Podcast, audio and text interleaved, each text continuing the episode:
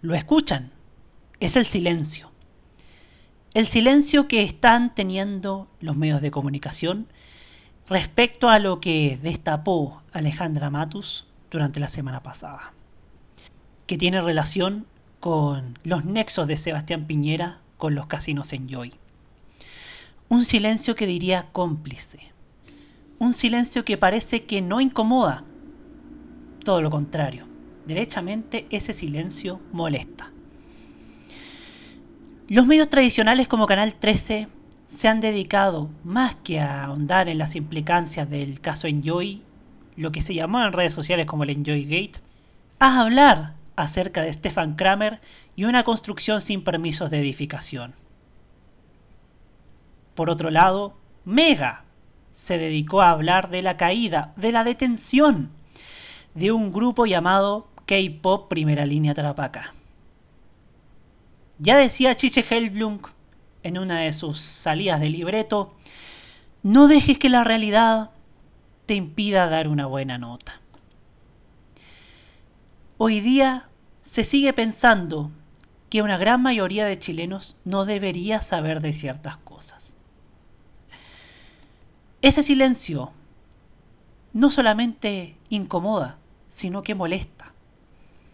Molesta porque quienes solo ven medios tradicionales, solo ven televisión abierta, no tienen la posibilidad de ver estas cosas. Solamente la red y CNN Chile han hablado acerca del caso Enjoy. Pareciera que la palabra Enjoy está prohibida abordarse en las áreas de prensa en la televisión chilena. No se ha hablado de esto como sí se habló en su minuto del caso Cabal. Hoy día estaba leyendo una entrevista de eh, interferencia hacia Alejandra Matos. Ella dice que esto debería ser noticia. Y tiene razón. Tiene todos los elementos para ser noticia, para ser tratado en los medios tradicionales. Pero de esto se ha hablado poco y nada. La televisión abierta vive en su mundo, su propio mundo. El mundo que no ve venir todo lo que viene después. Un mundo donde pareciera que todo pasa, pero que están haciendo todo lo posible para intentar asemejar de que nada pase. Soy Roberto Camaño y así abrimos la cajita. Érase una vez un país con unos medios de comunicación complacientes con el poder. ¡Arriba los corazones! Porque vienen tiempos mejores. Con una televisión preocupada de colocar rostros en el poder más que de informar. Mire, Joaquín Lavín quiere repostular a la alcaldía de Las Condes, o al menos eso es lo que dice hoy. Una radio concentrada en manos de unos pocos. Es un sueño, la verdad es que nuestro primer reto era posesionar el canal en nuestro país, ser un canal transversal, un canal que llegue a toda la gente. Y con sitios web llenos de fake news. You know, many revolutionaries rob banks and things and kidnap people for funds. Si bien la farándula ha sido minimizada, cosa que nosotros sabemos mejor que nadie. El show debe continuar. Hasta siempre. Hay medios que aún venden falsos ídolos de TV en lugar de artistas jóvenes con talento. ¿Esta chilena Miami, de Miami o cubana? Pero no tenía claro dónde coño era. Y para ello, vuelve una voz que sigue clamando el regreso de la mejor televisión para Chile. Ahora y más que nunca, regresa la voz 100% pop de Roberto Camaño desde las oficinas de TV en serio. Comienza la cajita en modo radio.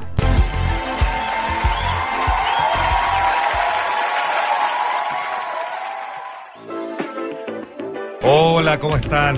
Yugo, yugo.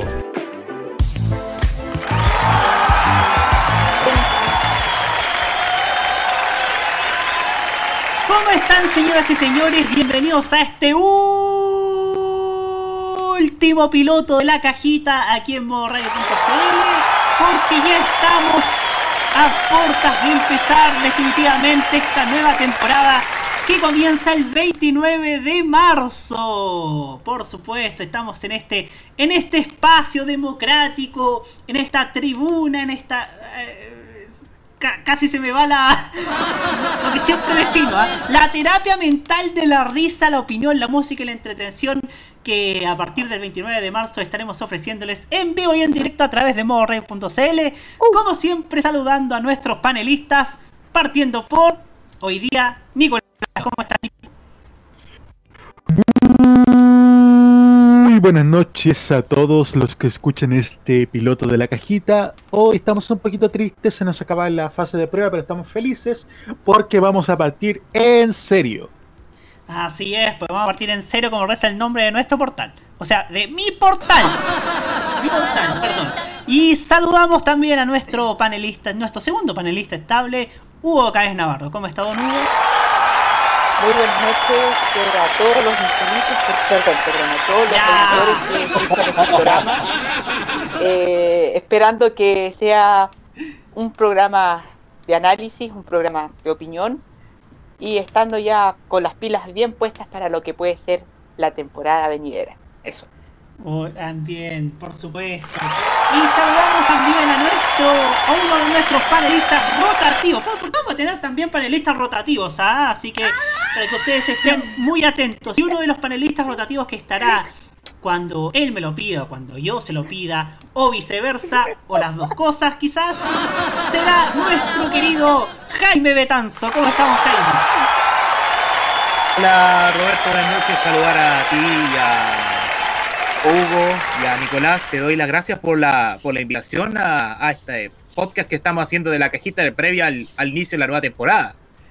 De ya deseo, te deseo nuevamente el mayor de los éxitos para el inicio de la temporada, que va a ser el día 29, porque yo soy un fiel auditor a la cajita cuando yo puedo escucharlo, a veces no lo puedo escuchar por tema de pega, pero cuando estoy desocupado los días lunes, cuestiones de, de trabajo, por tiempo de escuchar la cajita y realmente disfruto del análisis televisivo y comparto las opiniones en redes sociales. Así que nuevamente gracias por la invitación, Roberto. Muchas gracias a usted por haber venido.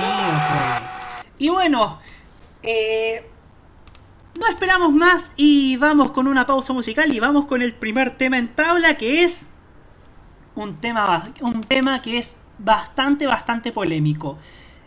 Las presiones que estaría recibiendo la red por parte de la, de la jefa de gabinete del, del presidente Piñera.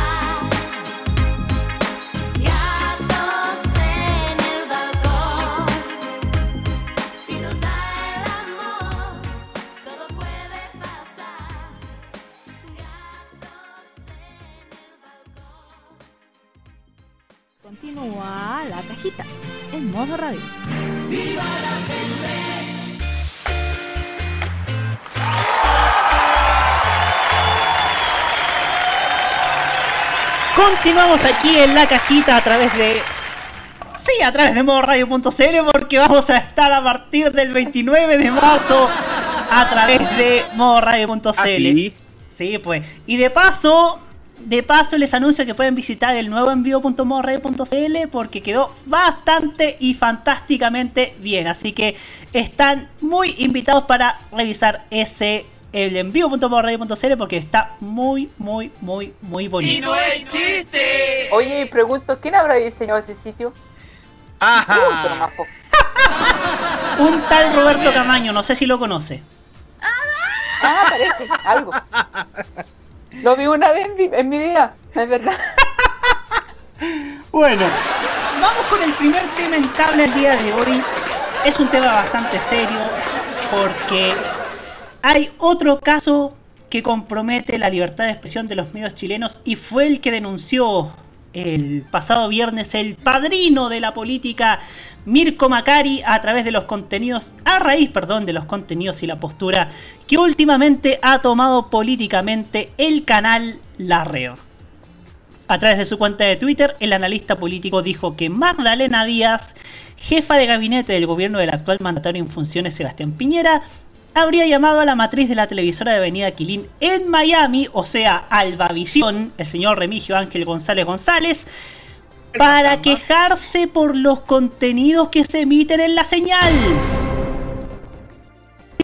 Social. Macari escribió. Magdalena, la apoyó Díaz, jefa de gabinete de Piñera, llamó a la propiedad del canal La Red en Miami para quejarse por los contenidos. La clásica presión por arriba y en la sombra. Ahora irán por el avisaje. Dale RT para que estos hijos, hijitos de papá sepan que Chile cambió. Y fíjense que esto lo certifica la- una de las que aparece a menudamente en la red, en pauta libre, en la tarde con la Chile, en Mentiras Verdaderas, que no es otra que Alejandra Matos. Alejandra Matos. Claro, Alejandra Correcto. Matus. Que dice, confirmó lo informado por Mirko Macari. Magdalena Díaz, jefa de gabinete del presidente Piñera, llamó a Miami para quejarse. Ella es hija de Pedro Pablo Díaz, amigo del presidente y actual embajador en Portugal. Ustedes eran muy chicos, pero Díaz fue protagonista en el Kiotazo. Por supuesto. Últimamente, el 4.1 ha estado en, ha puesto en televisión temas que podrían considerarse tabú en las grandes cadenas, principalmente los canales 7, 9 y 13. De hecho, anoche fueron prácticamente la única cadena en hablar, eh, hablo del pasado viernes, el del jueves, en la noche del jueves, que fue uno de los días que me encantan de mentiras verdaderas, la única cadena en hablar acerca del escándalo del mandatario y su ligación con la red de casinos Enjoy. Asimismo, han causado revuelo por la entrevista al llamado comandante Ramiro, principal incul- inculpado por el asesinato de Jaime Guzmán en 1991. Así como también los debates que se emiten en espacios como Pauta Libre y La Tarde con Hola Chile. Me gustaría empezar yo hablando Dele, acerca por de este favor. debate porque yo no le tenía fe a lo que podía hacer Víctor Gutiérrez en la red. ¿Y por qué no le tenía fe? Porque yo lo relacionaba, y claro, con primer plano, con, con, con el, con los reportajes sobre Michael Jackson, con, con, con estar ligado a las farándulas. Ustedes ya lo saben. Pero da esta sorpresa, que es todo lo contrario a lo que yo incluso llegué a creer, permítame decirlo, que llegué a creer que podía resucitar intrusos. Pero pero da una sorpresa mirando a la red, a un que está haciendo espacio en su mayoría de actualidad, de, de análisis político como, como el giro que tiró Mentiras Verdaderas, que tomó Mentiras Verdaderas, perdón, el mismo Hora Chile, que salvo algunos desatinos como la cobertura del caso Tomasito, también ha generado, ha hecho, ha hecho muy buenos debates respecto a la actualidad, como la vez que entrevistaron a Tamara Costa y ella, y ella se quejaba por, y ella reclamó, mejor dicho, por la poca por la poca preocupación que el gobierno le da al mundo de la cultura, o el mismo programa Pauta Libre, un lujo de programa, un espacio que un espacio que mezcla hora 20 y vigilantes todo en un mismo programa que creo que creo que es un plus tener a dos grandes como Mónica González y la misma Alejandra Matus en ese mismo panel. Y ahora este año se sumó Paula Molina, que hasta, que hasta hace poco estaba en Radio Cooperativa. No sé si sigue en Radio Cooperativa, aquí me van a corregir quizás. Em, pero hace este tipo de contenidos ligados a la política que quizás no se atreven en los canales más grandes por esta tendencia, en, abro comillas, acatar órdenes, cierro comillas. Ustedes saben lo que refiero con acatar órdenes. Por ejemplo, remitirse a lo que da a la información oficial sin ni siquiera contrastar. Que es lo que hicieron, por ejemplo, en Estados Unidos cuando Donald Trump dijo que le estaban robando la elección y inmediatamente las grandes cadenas televisivas cortaron el discurso para decir que lo que estaba diciendo era mentira. Entonces, em, lo que está pasando con la red, muy a pesar de que le den tribunas al FATE, más allá de que yo, de que yo veo cierto el así somos por una razón llamada Montserrat Torrent, pero eso es otro tema, em, creo yo que la red ha tomado un rumbo que es ser es seguir siendo un canal alternativo porque desde que se concibió la red se perfiló como un canal alternativo. Pero creo que la red está está desde con su con su sintonía modesta, pero marcando pauta. ¿Por qué? Porque su, audiencia ve sus programas, ¿cierto? En YouTube, porque la red sube sus programas desde, desde casi 10 años, 9 años que está subiendo sus programas en YouTube y algo que ha sido incluso galardonado en, un, en uno de estos años. Y sin duda, la red ha estado apostando por actualidad y también ha dado momentos importantes como cuando en el primer capítulo de Pauta Libre hicieron una entrevista, ¿cierto?, a Fabiola Campillay. Entonces creo que la labor de Víctor Gutiérrez ha sido hacer un espacio más periodístico y darle a la red ese estatus de canal alternativo.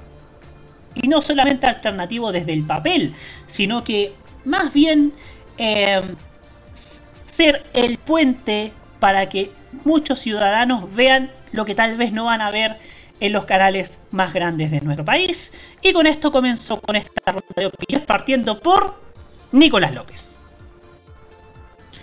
Yo honestamente veo que la red se ha perfilado justamente, como tú dijiste, como un canal alternativo, que es algo que ha venido haciendo durante toda la historia de la red.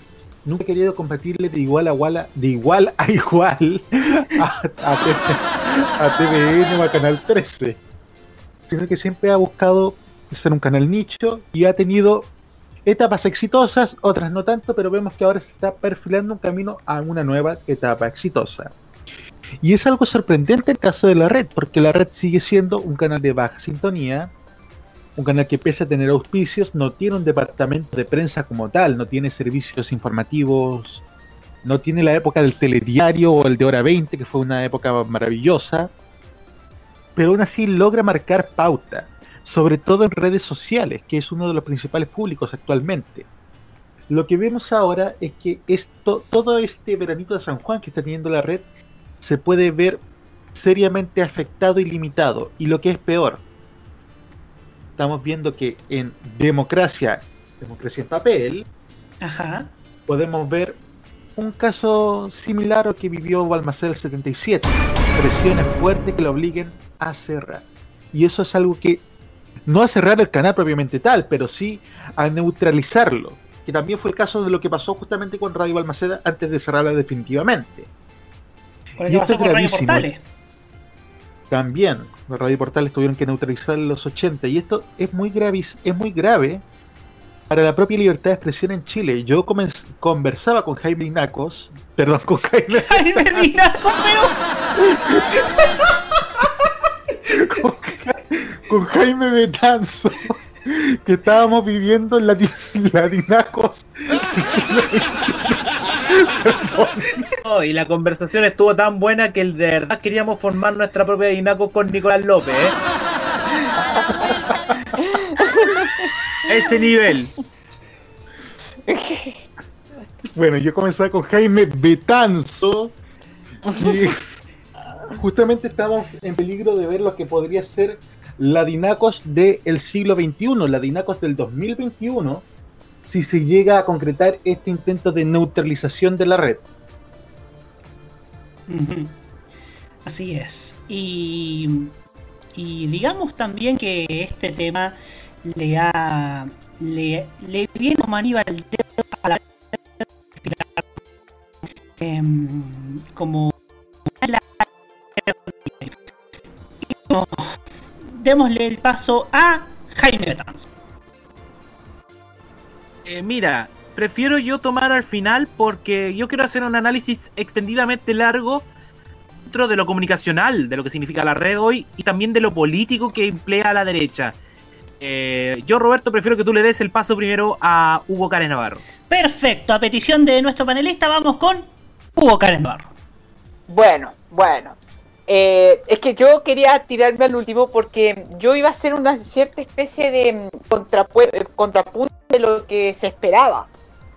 Yo tengo una, una posición un poquito más diferente de lo que, de lo que ocurre porque, digámoslo, y hay el franco, las presiones venidas tanto desde Palacio o desde los grupos empresariales, grupos eclesiásticos, grupos de poder. Ha pasado siempre, ha ocurrido siempre. Eh, por ejemplo, el día de hoy eh, escribió una carta al Mercurio Santiago Pavlovich diciendo desde lo que él se, se recuerda de los últimos tiempos, no se recuerda de un presidente presionando a un medio. Yo le quería decir al señor Pavlovich, no sé si nos va a escuchar, pero quiero poner esta ayuda a memoria, que en el año 1993, en el programa que él forma parte desde sus inicios, que es Informe Especial, el entonces ministro secretario general de gobierno, Enrique Correa, llamó a el entonces director ejecutivo de Televisión Nacional, Jorge Navarrete, para presionar que la exhibición de la entrevista de Marcelo Araya a Michael Townley en agosto del 93 se, se pospusiera algunas semanas debido a que era inminente el anuncio de la resolución judicial que condenaría a los generales, al general Contreras y al coronel Espinosa, autores del crimen contra el canciller Orlando Letelier, y que espera y se buscaba que el ambiente en ese entonces fuese de tranquilidad y que este reportaje que iba a entregar importantes aportes a la investigación eh, no configuraría un ambiente de inestabilidad dentro del país.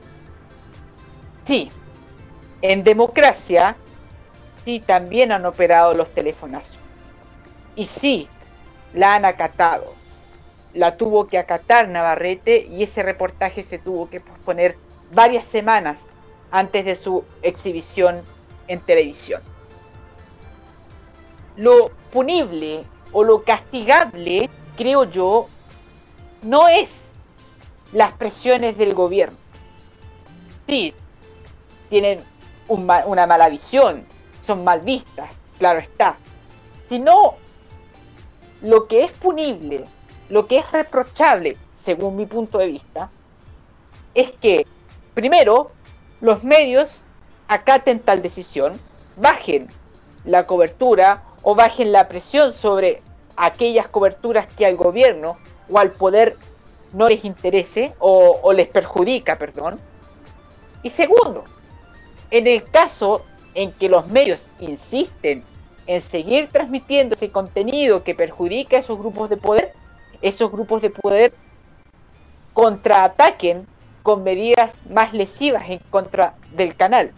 Quiere decir censura, quiere decir cancelación de las, de, de las concesiones de los canales, cosas que ocurría tal como lo dijo eh, Nicolás eh, con la radio Almacén el año 77 o el caso de Radio Caracas Televisión el año 2007 en Venezuela. Esos son los hechos que creo yo son los que realmente pueden poner en peligro la libertad de expresión en el país. Reitero, las presiones han ocurrido desde siempre, en todo tipo de gobierno. Ya di un claro ejemplo de aquello.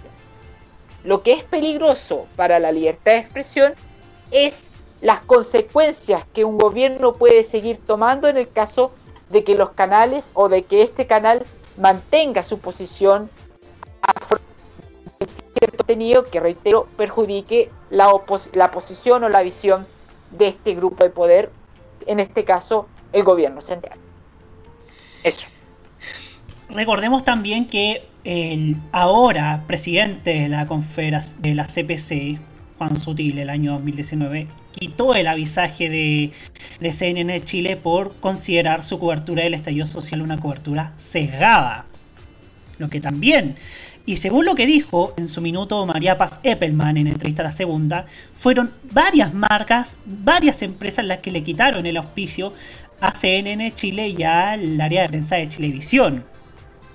Lo cual habla también de una presión empresarial por los contenidos que cierto a los empresarios no les no les no quieren ver por ejemplo porque digámoslo hoy día si hay otra área que está muy, muy, muy desprestigiada, es la de los empresarios. Y quizás estas, estos hechos que pasaron en 2019 y que pueden pasar eh, este año con la red puedan volverse a repetir, lo cual también es muy lesivo para el desarrollo de la libertad de expresión en nuestro país. Ahora sí, Jaime Betanzo.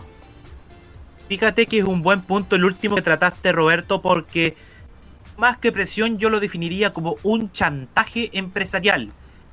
Que recordemos que cuando tú tocas el tema de Sutil, la pauta publicitaria de CNN Chile y Chilevisión, estamos hablando también del programa de a los agrícolas que tenían en CNN Chile, que tenían el auspicio de las empresas de Juan Sutil.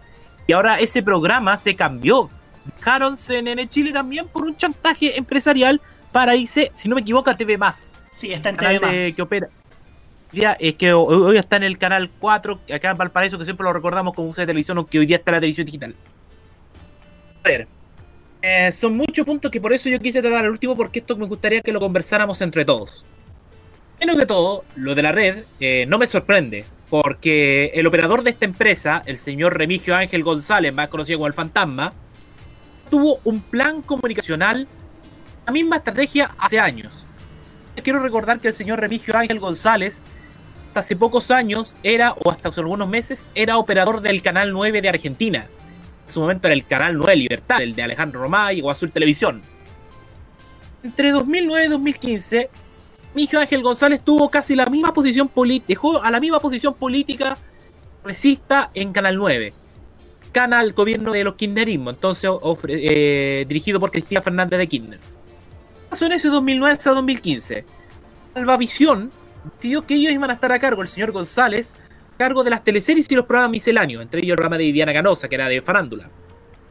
Designaron a un hombre cercano al kirchnerismo, que fue operador de la red de medios públicos, llamaba Luis Ricardo Palacio.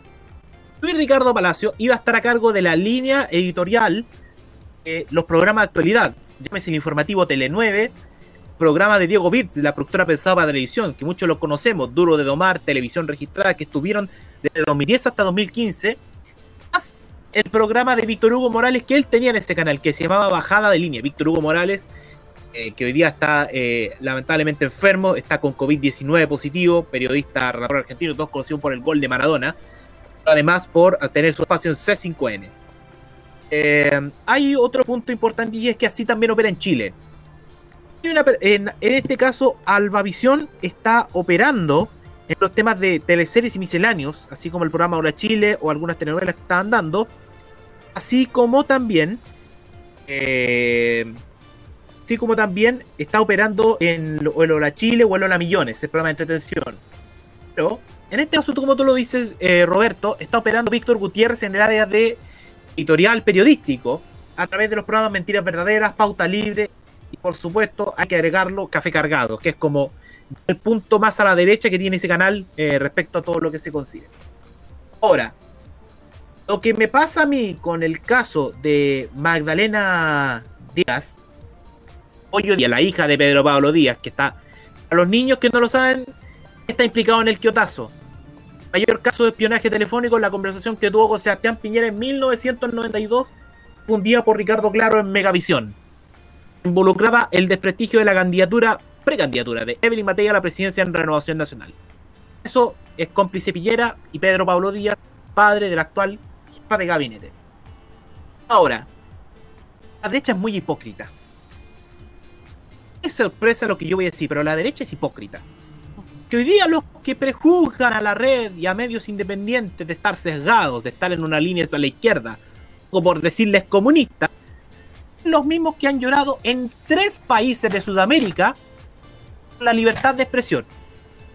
Ejemplo, el caso más claro, Venezuela, el gobierno de Chávez y de Maduro, los mismos que lloriquearon por el cierre de Radio Cargas Televisión, la intervención del canal de cable Globovisión, los cierres de radioemisoras, por la intervención dentro de los diarios y por los bloqueos de los canales de cable, incluido la RCTV Internacional en 2009 a 2010. Por último, la señal internacional de TVN. Esa fue antes incluso de que ganara Sebastián Piñera la presidencia de la República. Otro caso es el de Ecuador, el gobierno de Rafael Correa. La derecha lloriqueaba por la ley de comunicaciones que lanzaba en la nueva constitución Rafael Correa como el trato verbal que tuvo Rafael Correa hacia los canales privados, que son allá los más importantes, Ecoavisa y Teleamazonas. Así también lloriquearon la intervención de los medios privados que pertenecían a los banqueros William y Roberto Isaías. El famoso banquero Isaías del Filambanco, que en algún momento tal vez Roque Espinosa lo va a contar en modo radio, que eran dueños de Gamavisión y TC. Isaías están en el medio del conflicto del feriado bancario el gobierno, a medida de la intervención económica, decidieron intervenir Gama, Visión y TC y quedó la escoba. Por último, el trato a los diarios de allá, como el Universo, el Expreso, el Diario Hoy y el Diario La Hora, y el Diario El Comercio. Sobre todo el último caso que mencioné, Argentina, el gobierno kirchnerista con la famosa ley de medios cable, la ley de servicio de comunicación audiovisual, para principalmente regular el monopolio como Clarín. La guerra Clarín versus gobierno que entre ellos se metió el diario La Nación y la editorial Perfil. Entonces, ¿Qué pasa mí con la derecha? La derecha hoy día está lloriqueando porque se filtró el caso de la implicación de Sebastián Piñera en el Enjoy Gate. Además es terrible porque esto tiene involucración política aún más con la familia Martínez, la familia de, la familia de los dueños de los casinos Enjoy que en su momento operaron el casino Viña del Mar, que fueron presidentes del Everton de Viña del Mar, que hoy tienen esa concesión del casino otorgada nada menos que por Virginia Rellenato suspendida de ejercer su cargo por un mes por los casos de corrupción, especialmente el caso Las Extra. Cuando se tapa la verdad, está coartando la libertad de expresión. Miren lo que pasó al día siguiente. Todos publicaron de que Sebastián Piñera Morel entraba al directorio de Enjoy. Aunque ustedes no lo crean, se veló la verdad. Sí, Sebastián Piñera trabajó para guardar Enjoy y tal vez eh, los fideicomisos ciegos, porque ¿qué tienen, en ¿qué tienen en común Sebastián Piñera con Enjoy? Hay una empresa intermedia que está vigilando los fideicomisos ciegos por varios millones de dólares. Entonces, no se trata de coartar esta noticia que tiene veracidad, que tiene investigación de trasfondo, no hay nada peor que coartar la libertad de expresión después son los mismos señores que están llorando por Venezuela, que lloran por Cuba, que lloran por Ecuador y por Argentina. Además, esto se vela el claro motivo político. Si van a seguir con esto, de verdad que falta, como lo dijo Nicolás López. ¿Qué razón de la División Nacional de Comunicación Social del gobierno? O por el ministro secretario general del gobierno. Además, un buen punto que tocó Hugo Cárez. Siempre ha habido intervención por parte del Estado en diversos casos. Si no quieren que le recuerde a Hugo Carebarro otra intervención del Estado cuando el gobierno de la concertación no querían, escúchenme, no querían que fuera O.J. Simpson a la entrevista a Pedro Carcura en el DPAPA año 97-98 y especialmente quien se quejó. Hoy un candidato constituyente, el señor René Cortázar. Para cerrar mi punto. Otro punto, ya que hablamos de sesgo ideológico, yo siempre, yo siempre he tenido la misma, misma, el mismo pensamiento. La derecha, por ejemplo, se queja de que, por ejemplo, la red, Chilevisión, CNN Chile, Santiago TV, tienen un sesgo ideológico cargado hacia la izquierda. Pero el otro día estaba viendo una tanda de Canal 13 de abril del 7.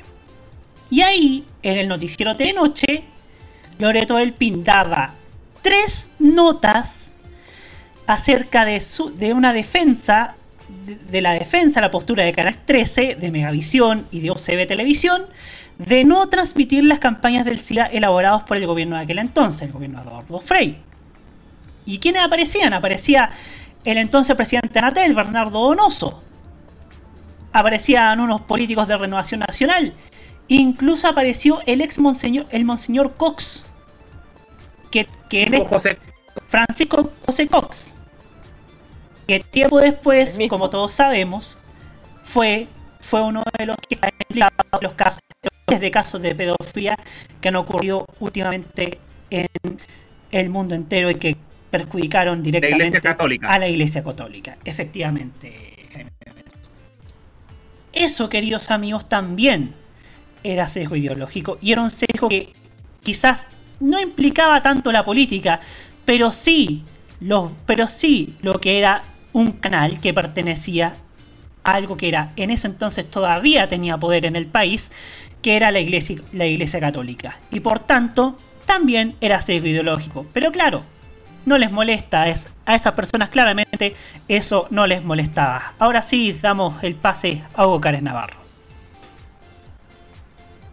No me quiero extender tanto porque hay más temas, pero yo puedo tener una opinión crítica con, no sé, con la forma de cómo cubre la información ciertos personajes. Puede ser el caso de Alejandra Mato. Eh, pero, ¿sabes qué quiero decir? ¿Sí? Yo prefiero tenerlos dentro del establishment de los medios de comunicación importantes que fuera. Los prefiero dentro que fuera. Es mucho más valioso tenerlos dentro que fuera, porque así, dentro de la sociedad misma, se pierde ese miedo que yo creo que cada vez se está brotando más. El miedo de la que siente la gente que en este país se está cortando fuertemente la libertad de expresión en Chile. Es más, yo llamo a que el resto de los medios de comunicación entiendan de que escuchar las voces que son opuestas al establishment político, al establishment económico, pueden construir una mejor reputación de los medios de comunicación en este país. A lo mejor no compartan la visión que piensan los sostenedores de los medios de comunicación, pero sí pueden engrandecer el debate público en este país.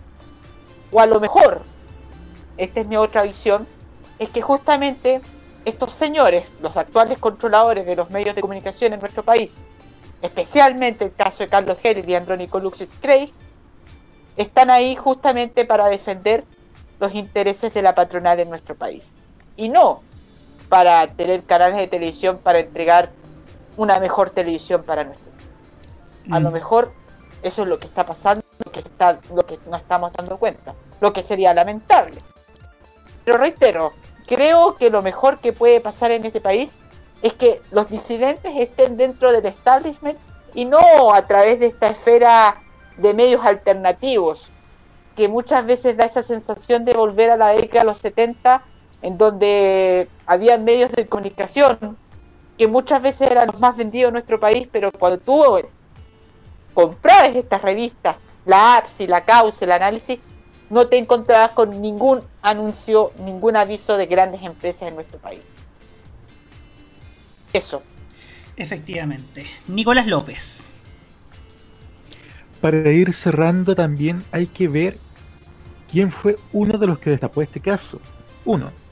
También hay que darle crédito a pero Alejandra Matos es una periodista punzante, dura, con una trayectoria tremenda y que ha puesto tremendas investigaciones.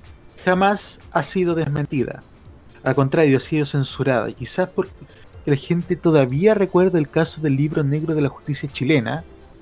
Mucha gente todavía le tiene miedo a la Alejandra Matus, que la encuentra muy sesgada.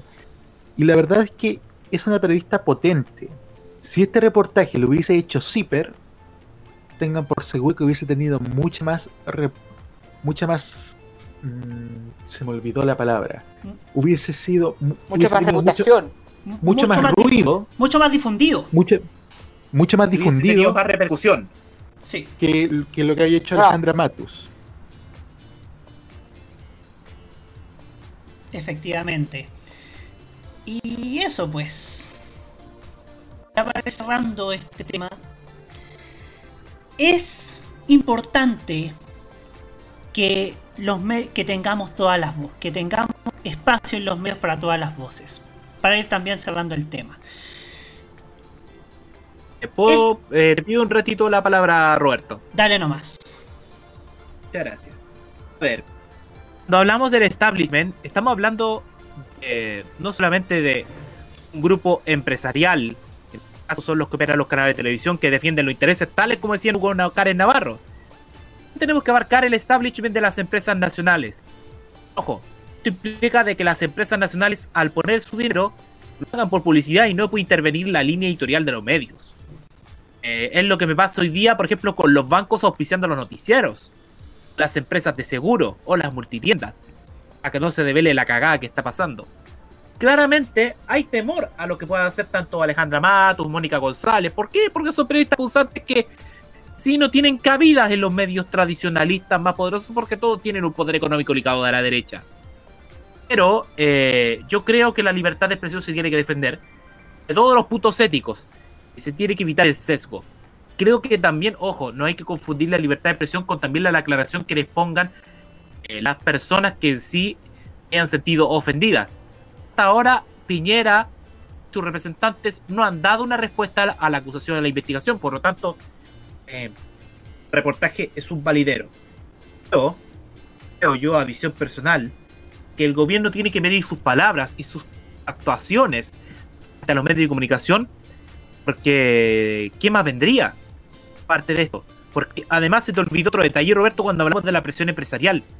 Chantaje de ciertos politiqueros de cuarta. Hay que decirte lo que pasó el día viernes con Sergio Melnik. Melnik estaba, estaba avisando el viernes en Radio Cultura que nadie comprara los productos que estaban haciendo publicidad en la red. Esa cuestión es chantaje, es chantaje y terrorismo económico. Eh, eh, eh, para, para, para. El ex director ejecutivo de la red diciendo que no compre los productos de la red. Eso me has dicho.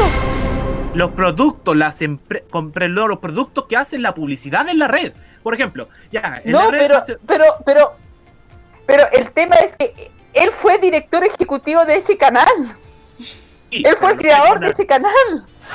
creó ese canal, pero, pero fue otra administración, si bien causa risa, pero vamos al fondo de todo esto. Ah, es un terrorismo económico. O sea, esto me hace acordar lo que pasó el 98 con Evelyn Matei. ¿Te acuerdas, Hugo? ¿Se acuerda Nicolás o Roberto que Evelyn Matei llamaba a llamaba a los chilenos a no preferir productos de empresas británicas y españolas en medio del juicio a Pinochet?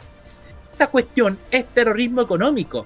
Además, ¿para qué decírtelo? ¿Con qué otra amenaza va a venir el gobierno a la red? Con quitarle la pauta publicitaria del Ministerio de Salud, que es lo que hoy día más publicita el Estado chileno respecto a la causa del COVID-19.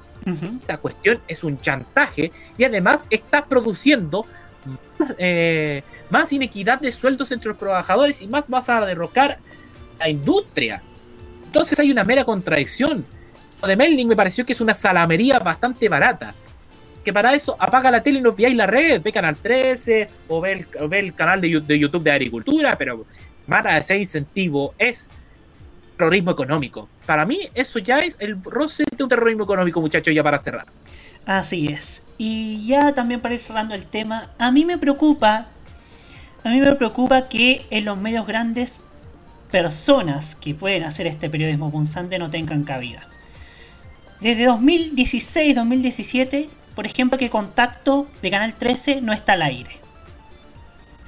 Desde 2018-2017, quizás ese mismo año, que La Mira, que también ha dado reportajes sobre el asesinato, sobre quién fue el asesino de Víctor Jara, tampoco está al aire. Y ojo que Warner Media tiene elementos valiosos para refundar un área de reportajes. Mega el domingo pasado estrenó un programa de reportajes pero está ligado a la delincuencia, a la crónica roja, a los hechos policiales. Es importante que se den todas las voces, no solamente en televisión. En radio ya hay todas las voces. Está la Radio de Agricultura, de, de la Sociedad Nacional de Agricultura, está la Radio Pauta, que es de la Cámara Chilena de la Construcción. Pero también está Radio Cooperativa, que es de la DC, está ADN, que es de la que está ligado a los españoles del grupo Prisa, el consorcio Prisa, como decía Felipe Abello. Que hoy día, que hoy día su controlador es Juan Luis Cebrián, también dueño del país. Pero eso no, no pasa, por ejemplo, en los medios impresos. Por ejemplo, los diarios hoy día están en, una, en un duopolio entre el Mercurio y la Tercera. Necesitamos más medios impresos, más medios digitales. Monopolio querrás decir, monopolio querrás decir, porque la tercera está muriéndose. Ah, claro, sí. Ah, verdad, monopolio. Pero está sacando pecho con pero está sacando pecho con las ediciones del sábado y domingo. Hay que Así reconocer es. aquello. Sí, hay que reconocer aquello. Pero en cualquier caso, no hay libertad de expresión en los medios impresos. Es importante que en todos los medios haya una diversa cantidad de, de- de medios de distintas ideologías y credos políticos que, ojo, no llamen al odio entre chilenos o a cualquier ideología o cualquier etnia o, por ejemplo, credo, credo amoroso o ideolo o, o- ¿cómo se le puede decir? O Ideológico, valórico. Claro, eh, ideológico valórico o, o la, o la misma comunidad LGBT. Tiene que haber una algo que garantice la libertad de expresión para que estén efectivamente todas las voces reflejadas en nuestro país. Algo que todavía no ocurre y esperamos que pronto así lo sea. Pues bien, nos vamos a una pausa musical y ya seguimos para hablar acerca de la señal 2 de TVN. Volvemos.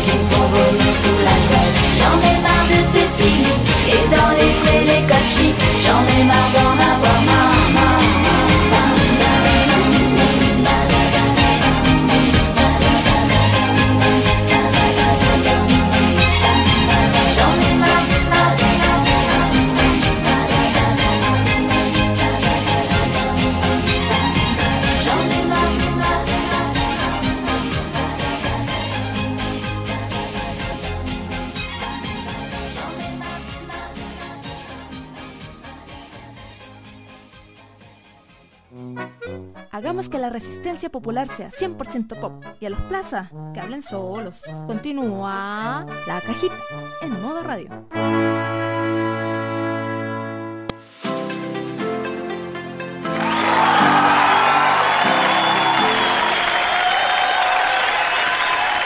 Continuamos aquí en la cajita a través de modoradio.cl. ¿Y por qué digo a través de modoradio.cl? Ya quiero que sea 29 de marzo.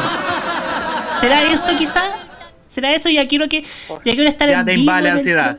Claro, yo que- que- ya quiero que sea 29 de marzo para que estemos en directo en este programa, haciendo este, este humilde espacio donde analizamos televisión y no solamente con una voz, sino que con más voces que esperamos también se sumen a este programa. Pues bien, vamos a ir a otro tema en tabla en este espacio, porque es un tema muy bueno que era una, promesa que se estaba dilatando, dilatando, dilatando y dilatando, pero que la semana pasada por fin dio, se dieron señales de este, se dio esta buena noticia porque el directorio de Televisión Nacional de Chile aprobó por unanimidad la implementación de su señal televisiva especial, la señal 2, la cual tendrá como foco contenidos dedicados a las familias de nuestro país, de libre acceso, gratuitos y que llegan a todos los lugares de Chile. Con esta aprobación se da inicio al proceso estipulado en la Ley 21.085 que modifica la Ley 19.132 artículo 35. La decisión de dirigir esta señal hacia la audiencia infantil familiar se basa en el concepto de plantear en terreno fértil con el objetivo de profundizar el propósito público de TVN para consolidarlo y construirlo permanentemente. A esto se suma la realidad de que los niños, niñas y adolescentes son un segmento vulnerable que necesita espacios de identificación e interacción. Muy de acuerdo con, esto. Este canal cumplirá un rol fundamental en la formación de estos segmentos y de la sociedad completa, con contenido nacional de calidad. Anita Holuigue, presidenta del directorio de TVN, señala que la decisión de destinar la señal cultural a las niñas y niños de todo Chile obedece al convencimiento de que la igualdad de oportunidades comienza con educación temprana. Por eso estamos muy felices de anunciar la aprobación de este emblemático proyecto en el cual el director y la administración han trabajado intensamente y durante muchos meses para sacarlo adelante. La señal será multiplataforma, promoviendo el acceso igualitario a contenidos de calidad a todos los rincones de Chile, fomentando el desarrollo cultural, social, artístico y científico, así como el fortalecimiento de la identidad nacional y reflejar la diversidad en todas sus dimensiones. TVN ha trabajado arduamente en este proyecto que busca garantizar, desarrollar y transmitir contenidos audiovisuales de entretención educativa de diversos géneros, formatos y puntos de vista, La propuesta programática está construida mayoritariamente con contenido nacional de distintos lugares de Chile y de esta manera impulsa la creación audiovisual en este género. En ese sentido, y gracias a un acuerdo con Anatel, TVN incorporará en su señal cultural los contenidos de TV Educa Chile. Exitoso proyecto que lleva un año al aire con muy buenos resultados de audiencia. Desde lo nacional, regional y local buscará conectar a la audiencia chilena con el mundo y Latinoamérica, compartiendo lo que somos más allá de nuestras fronteras y potenciando la riqueza del intercambio cultural en la construcción de sociedades más integradas. También estimulará el conocimiento, pluralismo, tolerancia, inclusión y respeto, ya que acompañará a los niños en su desarrollo en las diversas etapas, valorándolos y escuchándolos como ciudadanos y miembros activos de la sociedad. De la misma forma, promoverá el valor de la cultura local regional en la construcción de la identidad nacional y de esta forma fortalecerá el sentido de pertenencia a nuestro país. Algunos ejemplos de áreas de contenidos de la nueva señal serán el desarrollo de habilidades socioemocionales y comunicativas, lingüística, ciencias, tecnología, ingeniería, matemáticas, pensamiento crítico, medio ambiente, sostenibilidad, historia, patrimonio, formación ciudadana, artes escénicas y visuales, vida sana, actividad física, idiomas y actualidad, entre muchos otros. Esta señal, hasta donde yo sé, va a debutar próximamente en abril, pero es una muy buena noticia. noticia da la yo que soy abogado, nosotros que acá que estamos abogados por el fortalecimiento de nuestra señal pública, lamentablemente hubo una propuesta hace ya 6, 7 años que lamentablemente no rinde sus frutos y era quizás una, como dijimos en un piloto anterior, una propuesta adelantada a su tiempo. Estamos hablando de lo que quería proponer Carmen Gloria López. Pero quizás, quizás la señal 2 brinde una respuesta a todas esas inquietudes. Ya hablaba este, esta información que nos dio TVN al, al sitio y a, los demás sitios de televisión.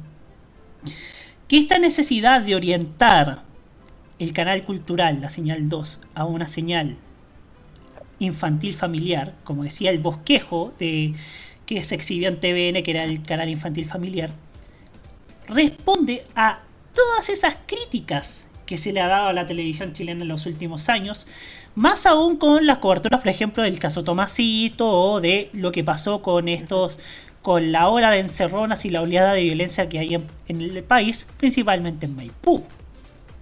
Por ejemplo, y por ejemplo, ¿qué es lo que ¿Dónde, hay contenidos más apacibles? Lo sabrá en la señal 2.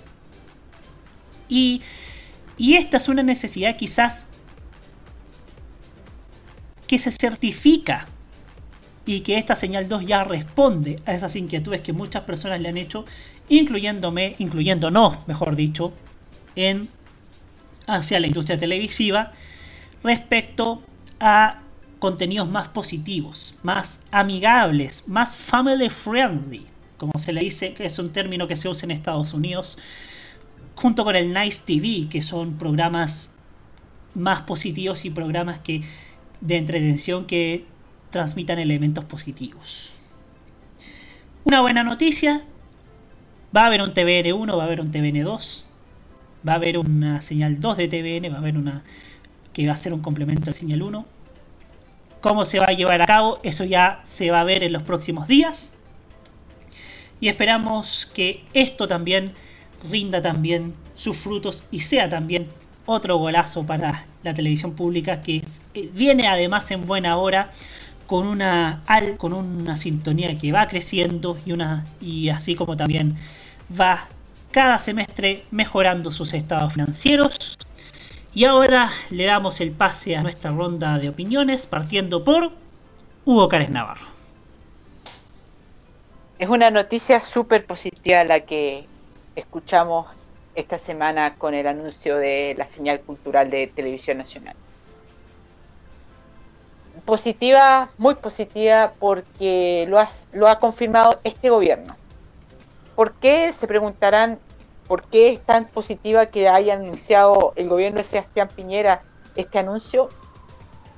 Porque si usted ha estado atento a este programa, especialmente en la temporada anterior, había mucho temor de lo que podía ser el segundo gobierno del presidente Piñera en relación a Televisión Nacional de Chile. Incluso se temía de que dentro del mismo gobierno se estaba operando eh, para que este canal dejara de existir. Felizmente ha sido este gobierno el que muchas personas querían que iba a ser el sepulturero de Televisión Nacional de Chile, el que reafirma el compromiso público que tiene Televisión Nacional estableciendo esta segunda señal. Quiero decir además de que esta señal cultural ha sido esperada desde hace muchos años. El año 1983 ya se buscaba por parte de Televisión Nacional de tener una señal 2 que sirviera para la cultura. Mucha agua ha caído en el puente, debajo del puente, desde ese lejano 1983, con autoridades diferentes, distintas, dictaduras, pero ya se buscaba establecer una señal cultural en televisión nacional porque se sabía ya desde ese entonces que se necesitaba cultura en televisión y que con la señal principal de televisión nacional no era suficiente. Así que eh, lo más importante es eso, la noticia de que haya sido el gobierno de que muchas personas creían que iba a ser el gobierno que iba a dejar morir a TVN, el que reafirme la importancia de TVN dentro de nuestra sociedad con esta segunda señal.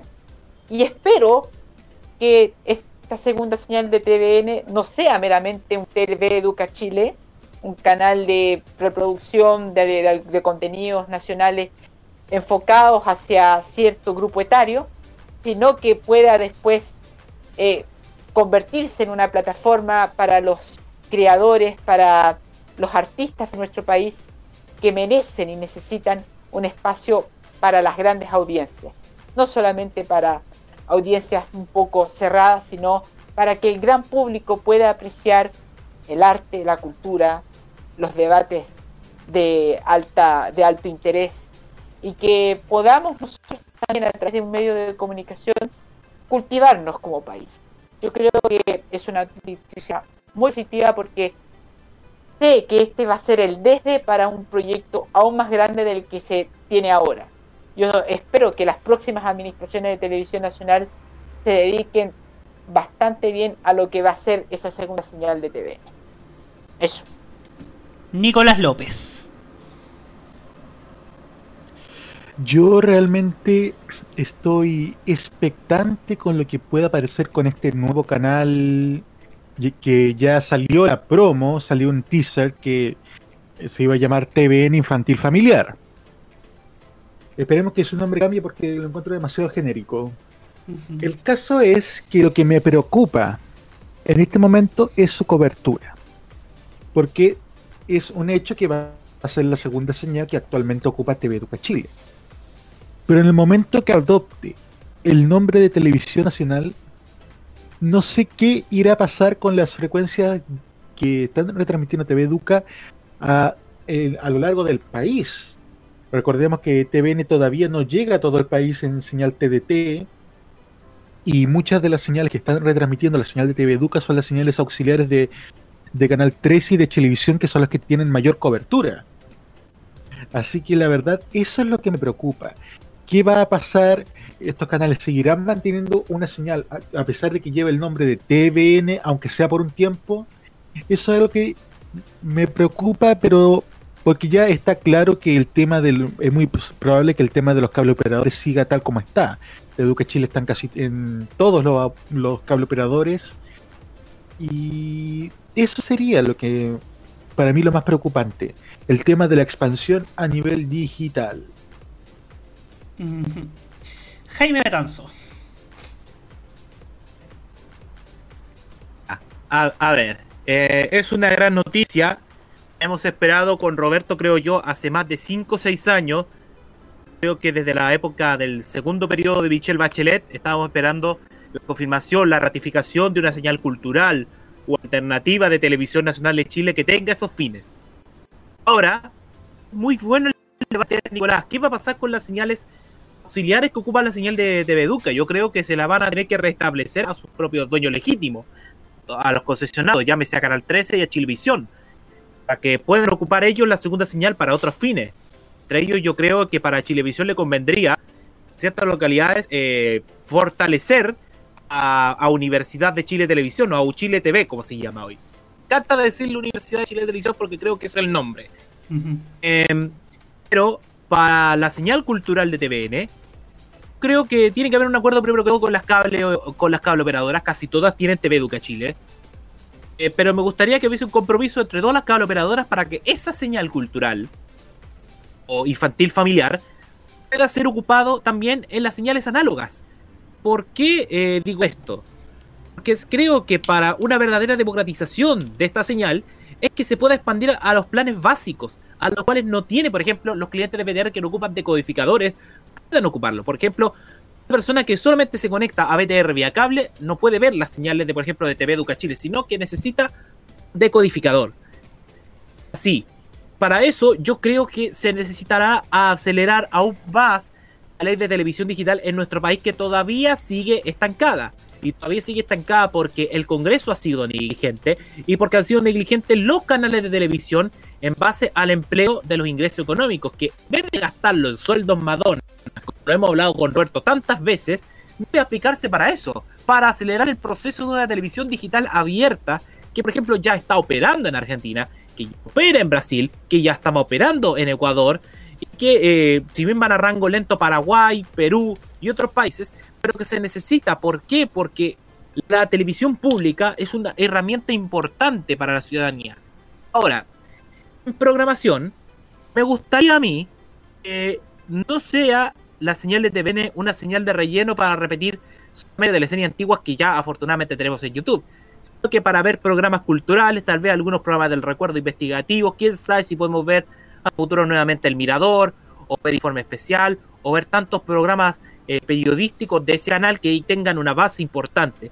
Pero por sobre todo, a mí me gustaría que se difundiera cine chileno también en cierto espacio horario. Las películas que fueron financiadas en algún momento por la Corfo y por los fondos del Ministerio de Cultura, las Artes y el Patrimonio tengan cabida en esta nueva señal de TVN porque yo creo que ahí fortalecemos la cultura y fortalecemos lo nuestro para que entiendan este gobierno la valoración de la cultura y la arte, pues en la pintura, en la música, en el teatro, en el cine, en la televisión y en la radio, es importante y generamos una ciudadanía más inteligente y más proba para este país, ya para cerrar. Así es. Y no solamente eso, a ver, antes de darle nuevamente la, la, la palabra a Nicolás, hay que recordar también que hubo un acuerdo tácito, acuerdo tácito, tácito, no sé cómo, cómo se pronuncia, acuerdo tácito parece que es. Tácito. Es tácito, Roberto. Sí, es tácito. Muchas gracias, chiquillos. Hubo un acuerdo tácito entre el Estado, el CNTV y las cableras para que esté TV Educa Chile en todas las cableoperadoras desde el día 1. Es importante que ahora TVN mantenga ese acuerdo tácito para que pueda para que pueda también estar la señal 2 de TVN desde el día número 1 de emisión. Como bien lo dijo Jaime Betanzo, Chile TV es va a ser, va- que sea a tiempo completo, debute ya a tiempo completo como la segunda señal de Chilevisión, lo cual es muy valioso. Hablaba de el cine de ciclos de cine chileno, como es el ciclo de estos cine que periódicamente hace TVN. Y también me gustaría ver, ¿por qué no?, el cine patrimonial, que se ve a menudo en el canal de la Cámara de Diputados y Diputadas, y que ha y que también podría ser una buena vitrina para ver en el señal 2 de Televisión Nacional. Ahora sí, Nicolás López. Estaba recogiendo todos lo que, todo lo que han dicho ustedes respecto a lo que les gustaría ver.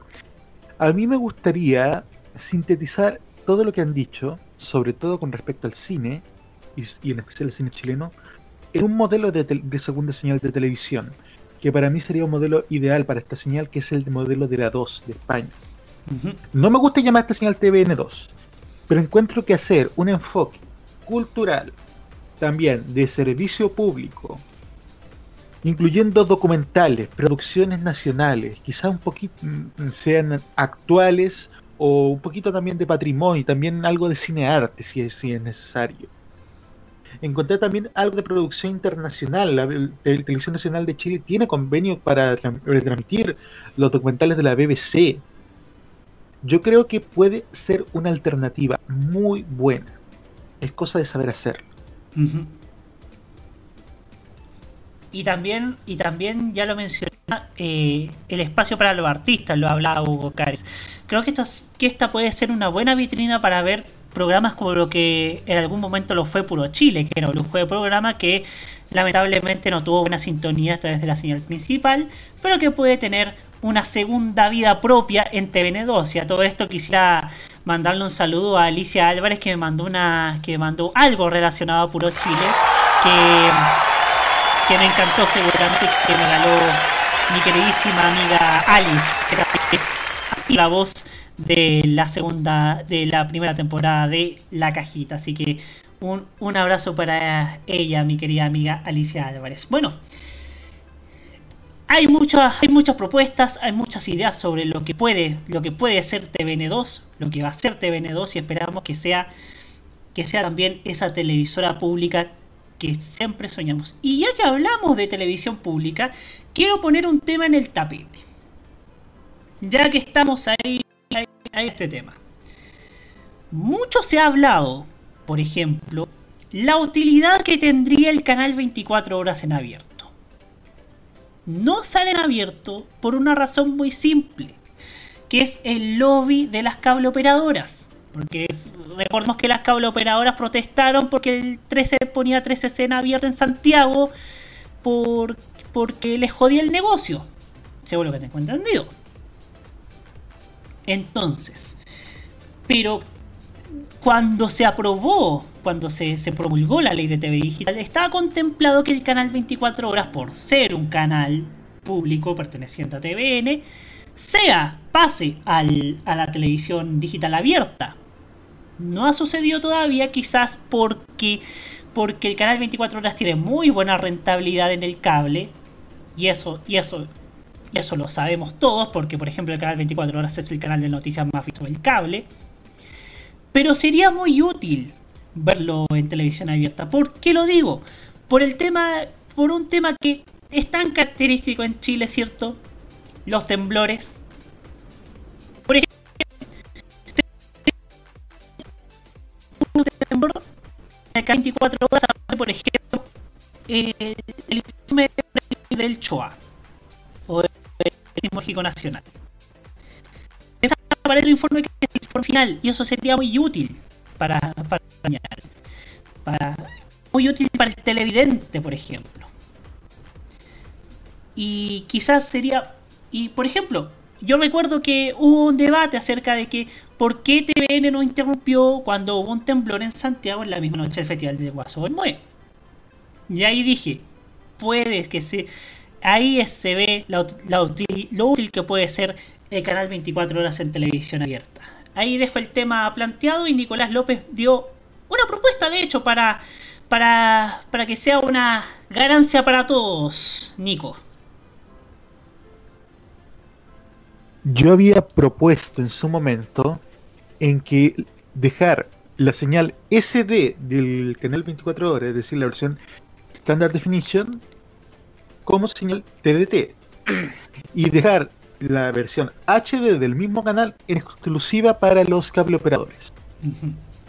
La gente prefiere ver contenidos en HD, eso es lógico. Claro. Pero no puedes privarlas de, de ver noticias y encuentro que dejar una versión SD, una versión e- económica, una versión Lite de canal 24 horas abierto es lo mejor y dejar la versión HD exclusivamente para los servicios de pago.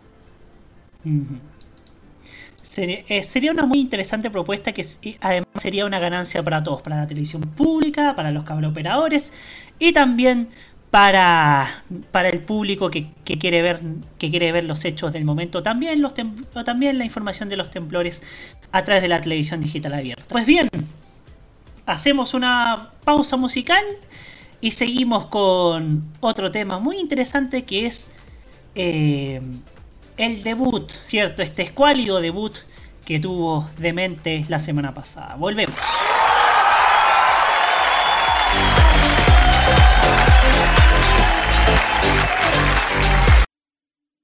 Tú me dejaste pero nunca te dije nada. Me enamoraste pero nunca te dije nada. ¿Para qué me curaste cuando estaba herida si hoy me dejas de nuevo un corazón sin vida? Toma tus besos,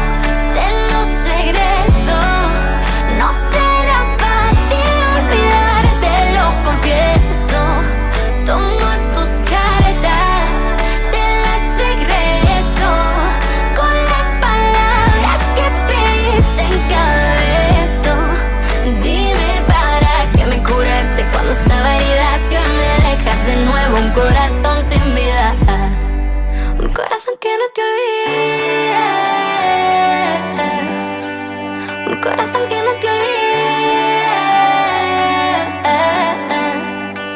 Tanto daño que hace el mar cuando está en la mitad. Yo nunca aprendí a nadar, tú tampoco a volar. Cuando dejamos de hablar, se nos fue la ilusión. Cuántas ganas de llamarte me da esta canción.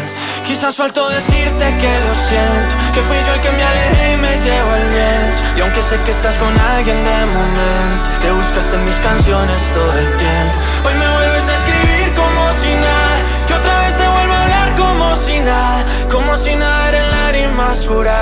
Y ese mar que te alejó nos acercará. Toma tus besos,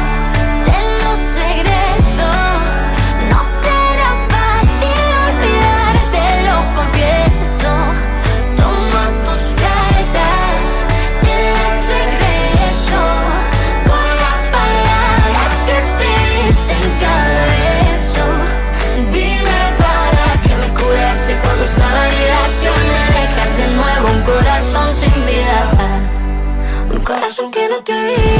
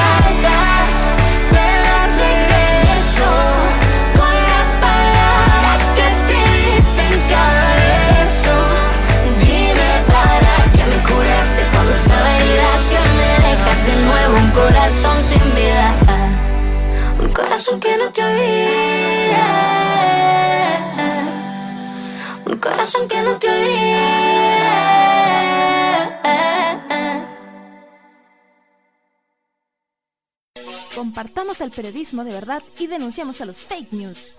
Continúa la cajita en modo radio.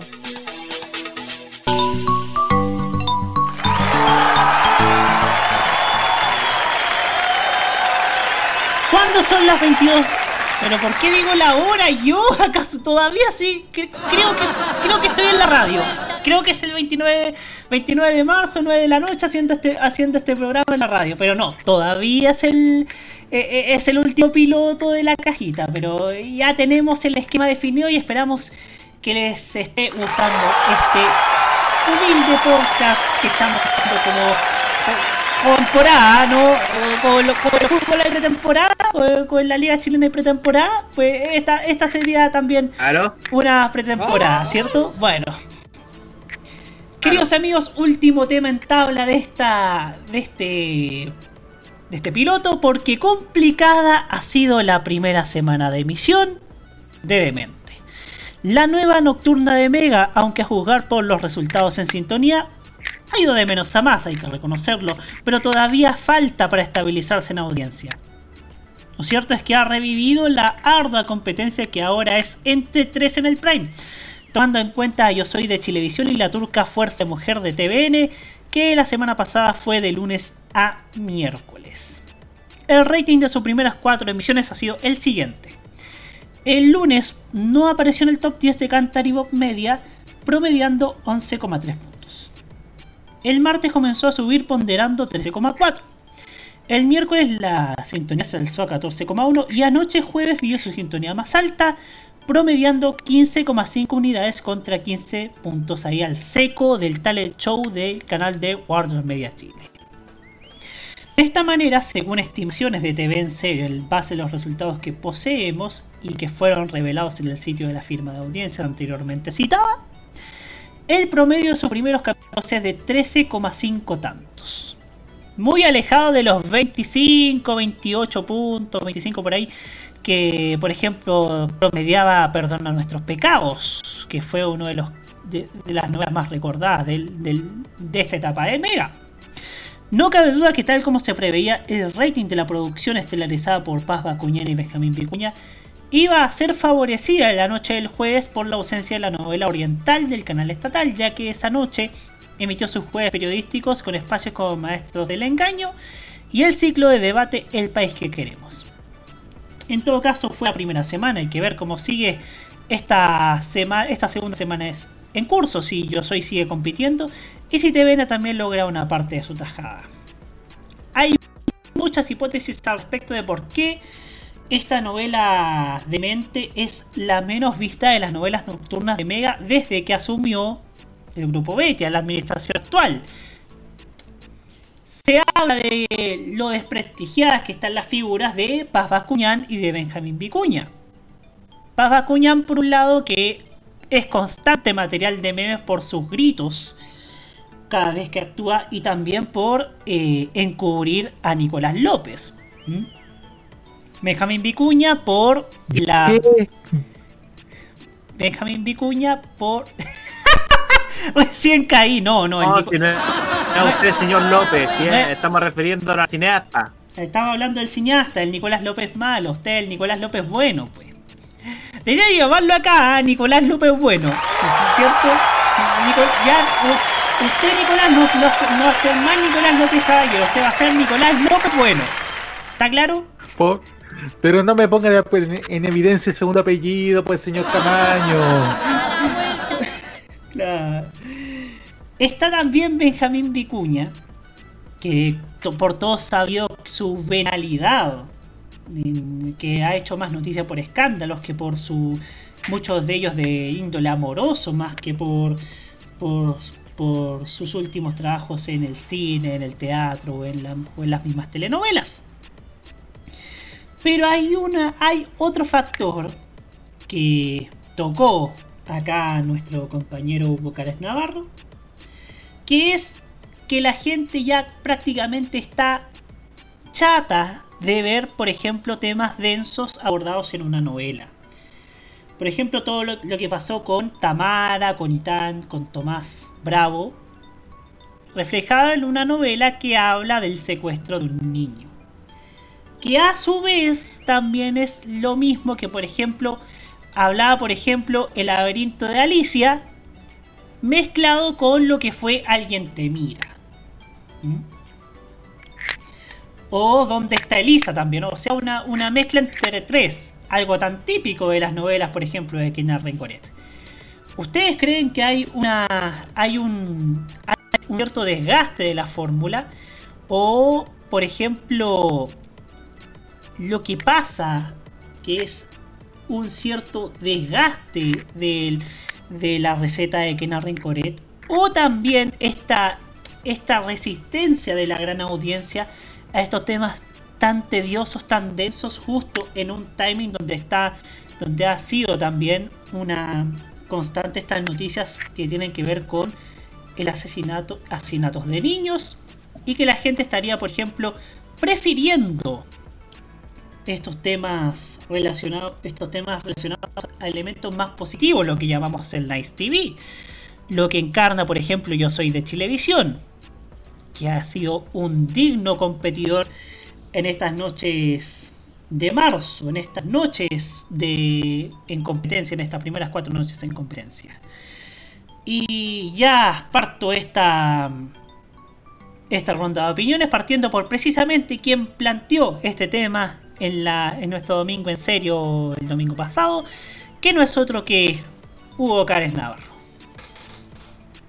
Eh, es verdad que, bueno, voy a repetir lo dicho en lo que escribí este domingo.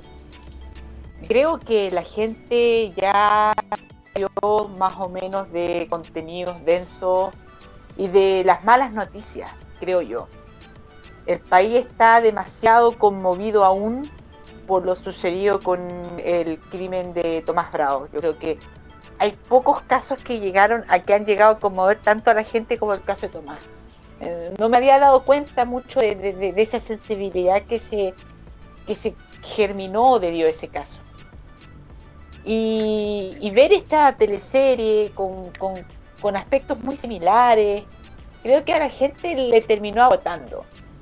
Eh, entonces yo creo que en parte es eso, en parte también lo que ha- se, ha, explicado más o menos que son teleseries que ya pertenecen a una, serie de teleseries que son muy parecidas entre sí, teleseries asociadas al mundo, a, a- a hechos delictuales ocurridos en familias ABC1, cosas que comenzamos a ver de Alguien te mira, 2010 2007, después Donde está Elisa, 2009, Laberinto Alicia, eh, entonces como que ya en su momento fueron contenidos muy, muy, muy choqueantes para nuestro país, pero ahora ya, ya no importan, ya no tienen el mismo valor que, que tuvieron en su momento. Pero eh, más que volver a tocar los temas que, que toqué en la columna, lo que yo quiero plantear es un tema más general y que tiene que ver con Mega. Eh, yo en los últimos programas he sido bastante benevolente con Mega. He sido muy, muy amigable con Mega. Pero hoy no lo voy a hacer así. Hoy voy a tener una posición crítica lo que ha hecho Mega.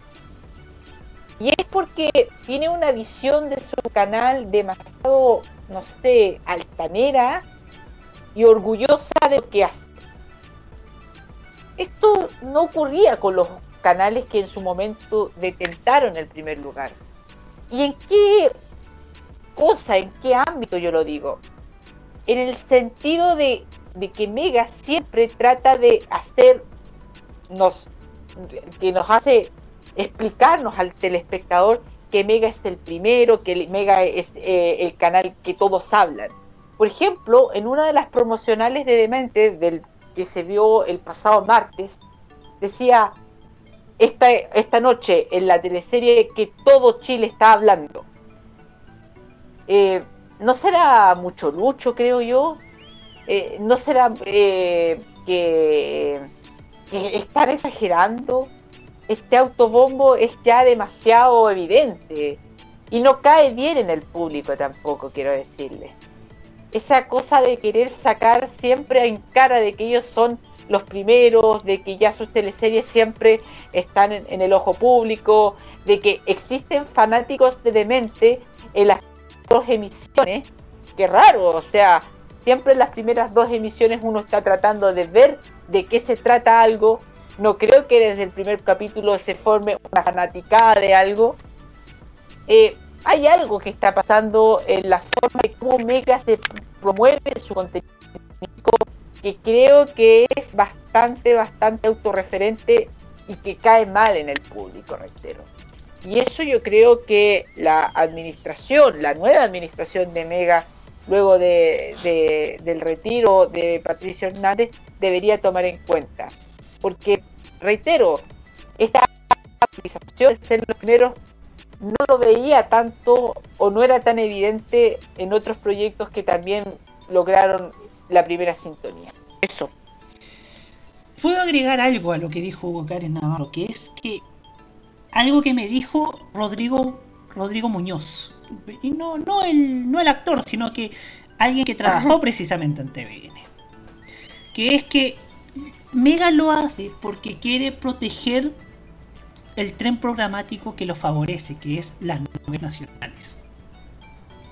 Que le puede pasar lo mismo que le pasó a TVN, que se fracasó una novela y terminó bajando el rating de todo el canal. Y quizás ahí dio el clavo, en, al- en una constante, en, en un constante problema, perdón, que ha ocurrido en la televisión chilena, que es depender de uno o dos géneros para su éxito. Por ejemplo, la antigua Chilevisión, ¿de qué dependía? De la farándula, de la farándula dura. ¿Y qué pasó cuando la farándula dura empezó a acaparar, acaparar programación, acaparar, acaparar incluso presupuestos millonarios, acaparar más gente, acaparar todo? Terminó, lógicamente, derrumbando a la industria. ¿Qué pasó, por ejemplo, eh, lo, lo que le pasó a TVN también? Que, que apostó, que tuvo un fuerte que son las novelas, la época de Satini, la época de Kenneth Rencoret. ¿Qué pasó con Caleta del Sol, por ejemplo? Fracasó TVN. Fracasó Caleta del Sol y se le considera con la crisis, el inicio de la crisis de TVN, como también se considera el inicio de la crisis lo que pasó con el final de Oliver Temprano. Hubo un tiempo, en el año 2015, que TVN, el único bloque horario donde lideraba TVN, fue con La Chúcara. Esta novela que era quizás la única garantía de audiencia que tenía en esos años tan difíciles para el canal nacional.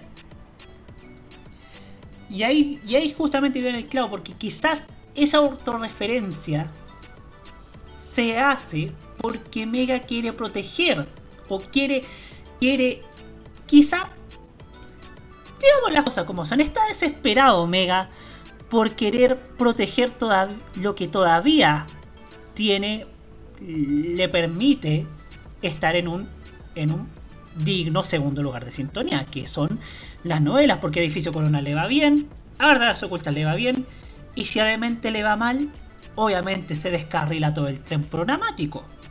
Más allá de que, obviamente, como dijo Hugo Cares, em, esto cae muy mal en el telespectador.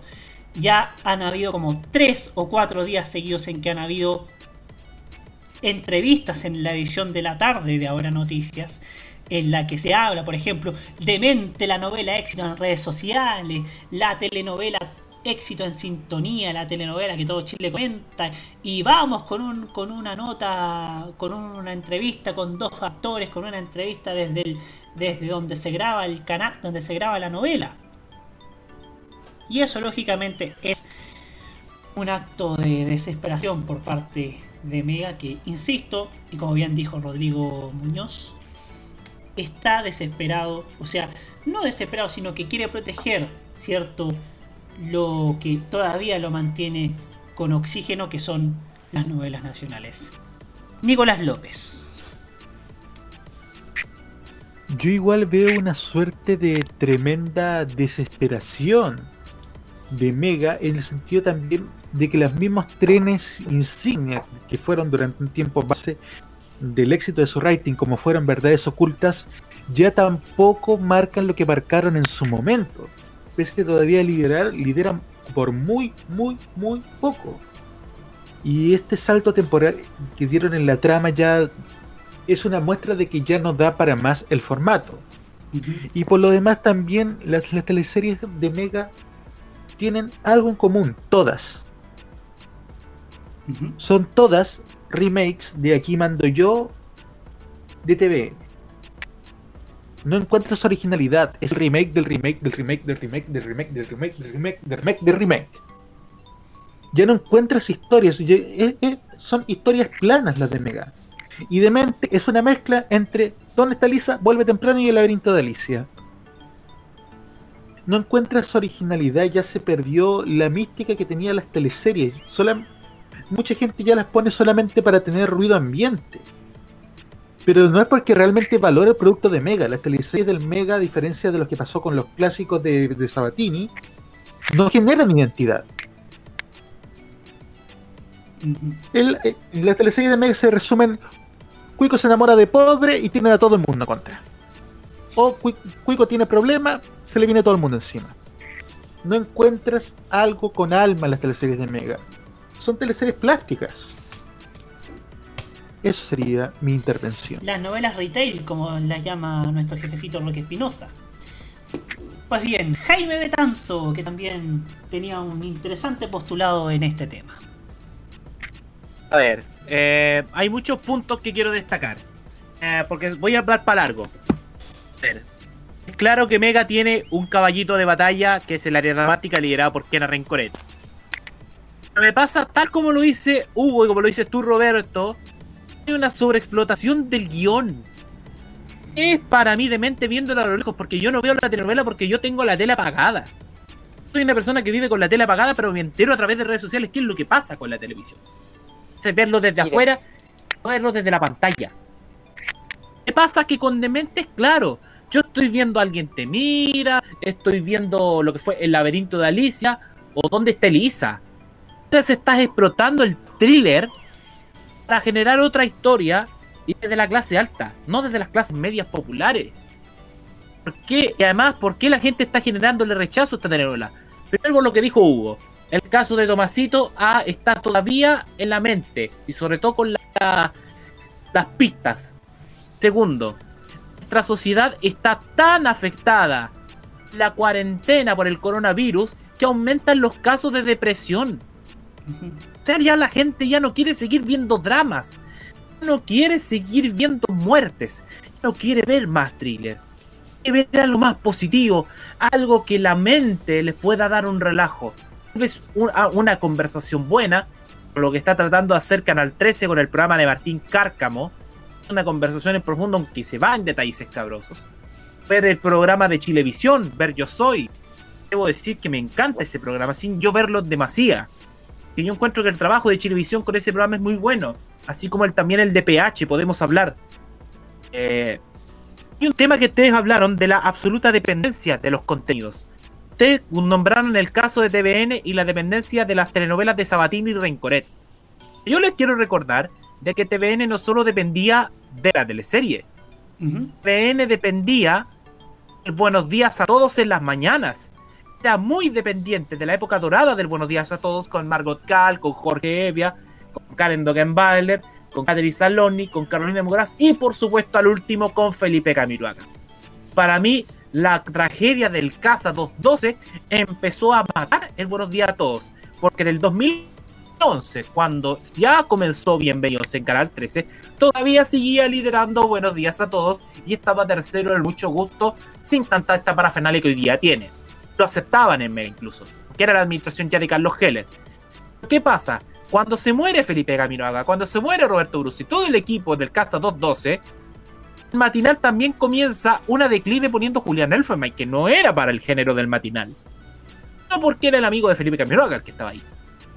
De paso, ¿quién empieza a ganar? Empieza a ganar mucho gusto y empieza a ganar el bienvenidos. Entonces hubo una absoluta dependencia de la red dramática con Sabatini, con Rencoret, pero ojo, Sabatini se fue en 2008-2009 a- desde Televisión Nacional a Chilevisión. Recordemos que él dejó Televisión Nacional y volvió después para intentar hacer el éxito de Matriarcas que no le funcionó. Venían con el peso del fracaso de Caleta del Sol. Corrección, Entonces- Matriarcas, Matriarcas no era de Sabatini, era de Verónica Saquel. Era Verónica Saquel. Pero me pasaba, pero me pasaba a mí, que TVN se volvió dependiente de eso. Y dependiente de eso. Claramente los resultados están a la vista. Ahora, el eslogan de la teleserie de que todos ven eh, las notas en, en Ahora Noticias, ¿sabes a qué me recuerda Roberto? ¿A qué te recuerda?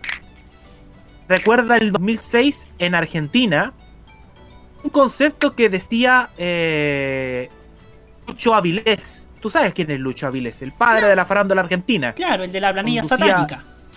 De la planilla satánica, el que conducía Convicciones y que luego hizo Indiscreción en Canal 9. Él definía a los programas que daban panfleto a las telenovelas como los house organ de los medios. A mí me pasa que con Mega, con Ahora Noticias, con, con mucho gusto, con los programas que estén haciendo eso, lo están haciendo como los house organ de los, del propio canal. A difundir una teleserie que ya no está marcando mucho y que es auto, perdón que use este francés, pero es el autocorneteo hecho trabajo en los medios de comunicación. Perdón que yo sea tan drástico y directo al decirlo, pero eso me pasa con Mega. Es el, es la, la auto, la autorrealización propia de generar todo y estar desesperado. Porque Mega se transformó en un dependiente ahora de sus telenovelas. Que Verdades Ocultas ya no da para más. Verdades Ocultas debió haber terminado en febrero cuando, era una cuando ya se acababa con la historia de la villana que era la Francisca Gavilán, por ejemplo. Y se debió haber acabado verdades ocultas. Y no el- el- eh, hacer, el- eh, hacer esto elasticado. Porque ya eh, se chacrea bastante. Como lo, como lo que pasaba con algunas telenovelas. Lola. Era muy buena, pero ¿qué pasó? Cuando siguieron estirando la tónica de la teleserie, chacreó, murió. Y, y por eso no pasaron gloria absoluta, por ejemplo, telenovelas como Don Amor o Cuenta conmigo en Canal 13. ¿Por qué? Porque por culpa de Lola chacrearon el contenido. Entonces, eso me pasa a mí con Mega. Lo lamento mucho, porque yo creo que eh, Chile es uno de los grandes países productores de telenovelas a nivel latinoamericano con Venezuela y en su momento con Perú. Sobre todo las telenovelas Panamericanas Televisión y en Venezuela las telenovelas de RCTV, de Venevisión. Las de Argentina, por supuesto, las telenovelas de Telefe y Canal 13. Ya da lástima, porque en algún momento llegamos a exportar teleseries. Exportamos Romané, exportamos, eh, exportamos Machos, exportamos el formato Lola, pero lo hicimos propio, con semejanza. Y ahora algo dijo Nicolás sobre las teleseries. Por ejemplo, las teleseries del Mega.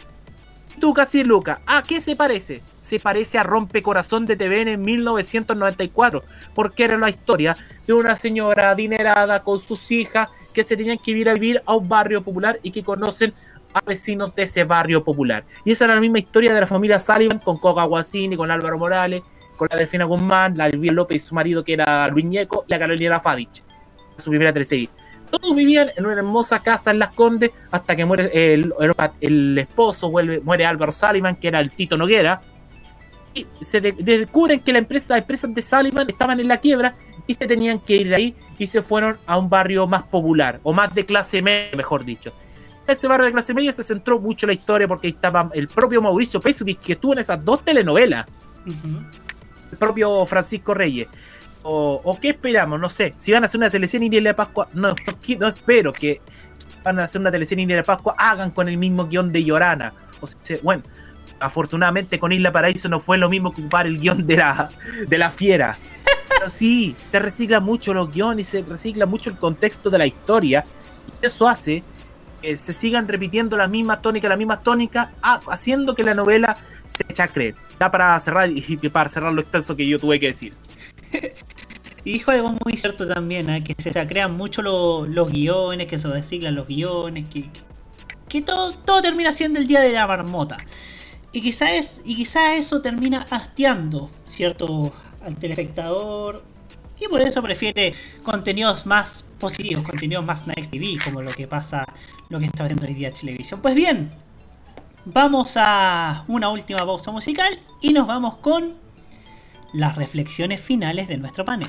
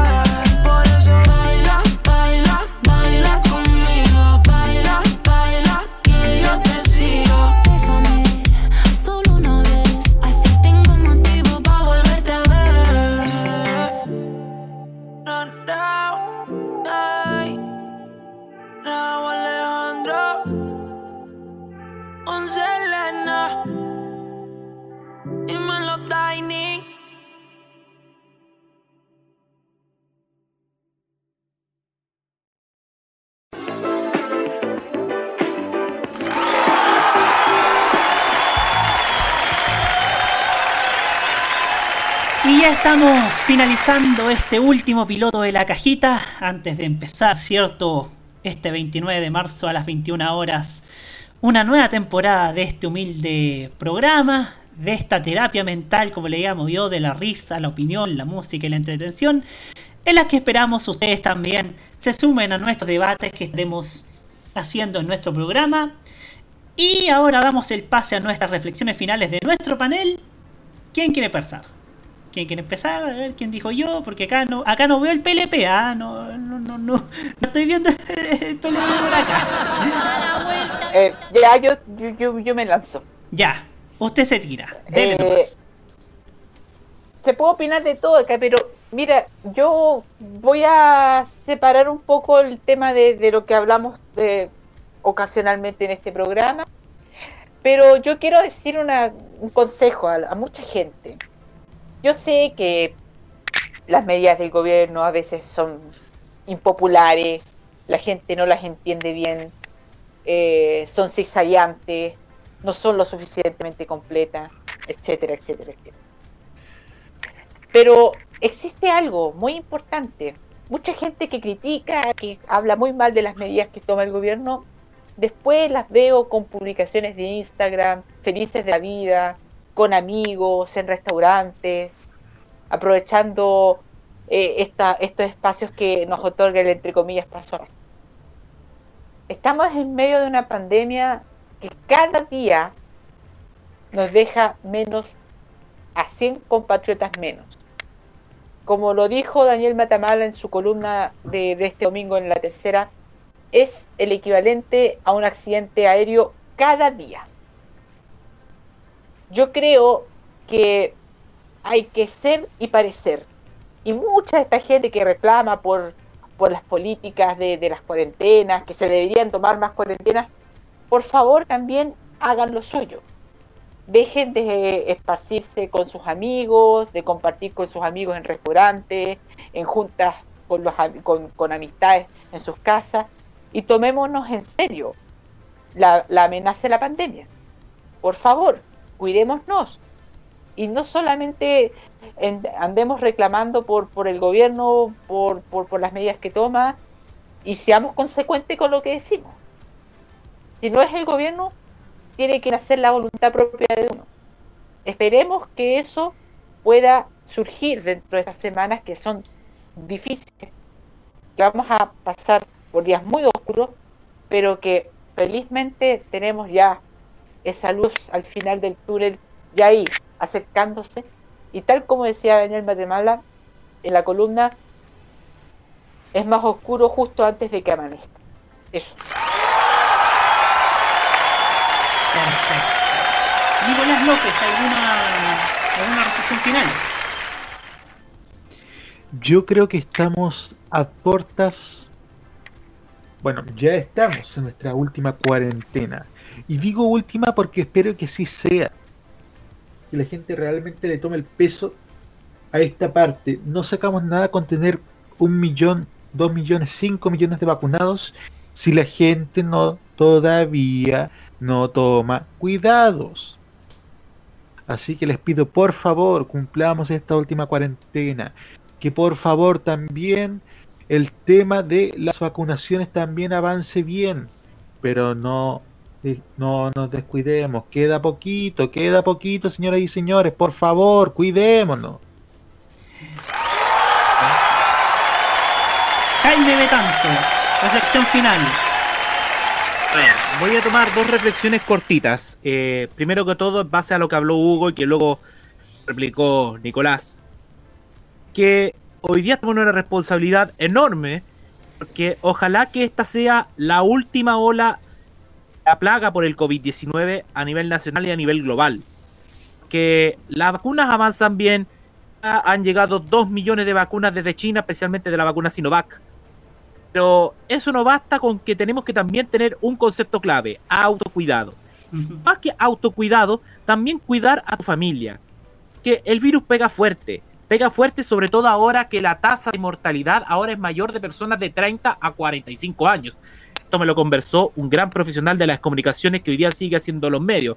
Y hablo de don Eduardo Gandulfo, que es el conductor y director del programa Juego Limpio en Quintavisión y que en su momento hizo el show de goles en UCB. Nos comentaba de que hoy la plaga está fuerte para ese rango de edad.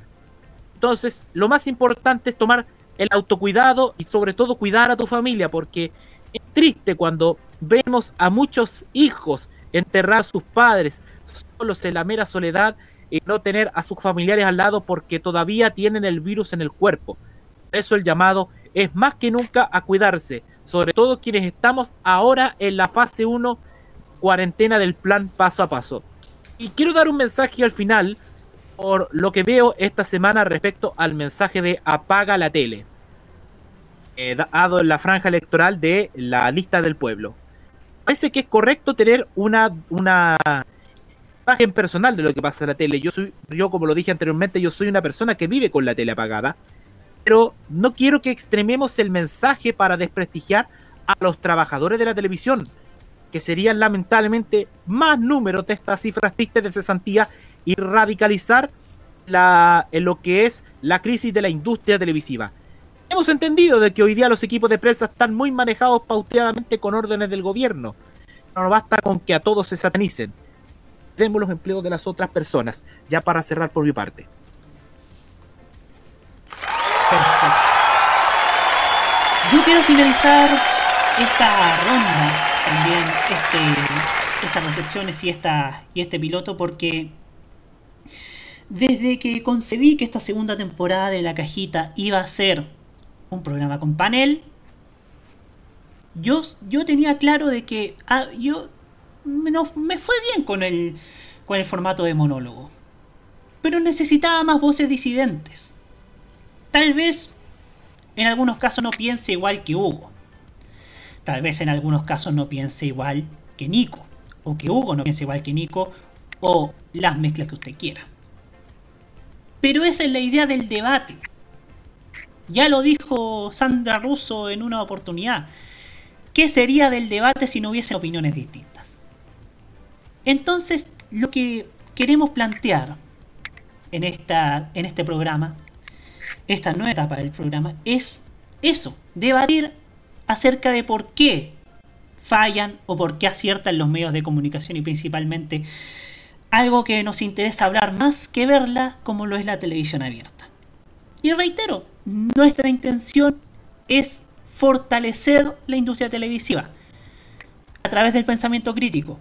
No es desestabilizarla, no es, por ejemplo, esa táctica tan mala leche de encontrar todo malo, que es una de las críticas que le hago a los tuiteros, a la gente que, está en Twitter. Y queremos aportar en eso, en una sana convivencia cívica, perdón, en un sano tratamiento de las opiniones, es una sana diferencia de opinión, es sano diferir, es sano tener una opinión distinta, es sano también cuidar las formas de cómo expresamos esa opinión distinta. Y eso es lo que queremos plantear en este espacio. donde difundimos lo que creemos, decimos lo que pensamos, hablamos de lo que creemos que puede ser bueno para la industria, para la audiencia, para nuestro país, siempre desde el sentido del respeto. No sacamos nada hablando desde el odio. No sacamos nada inventando cosas que no son. No sacamos nada injuriando a otras a otras personalidades públicas si no tenemos las pruebas de aquello. No sacamos nada pontificando sobre el, sobre, sobre lo que es, un famoso lo que, o, o lo que hace un famoso desde el odio. Eso no es bueno. Eso no es decir lo que no piensa. Derechamente eso es ser tóxico. Una persona irrespetuosa. Y nosotros en este programa queremos hacerlo desde el respeto.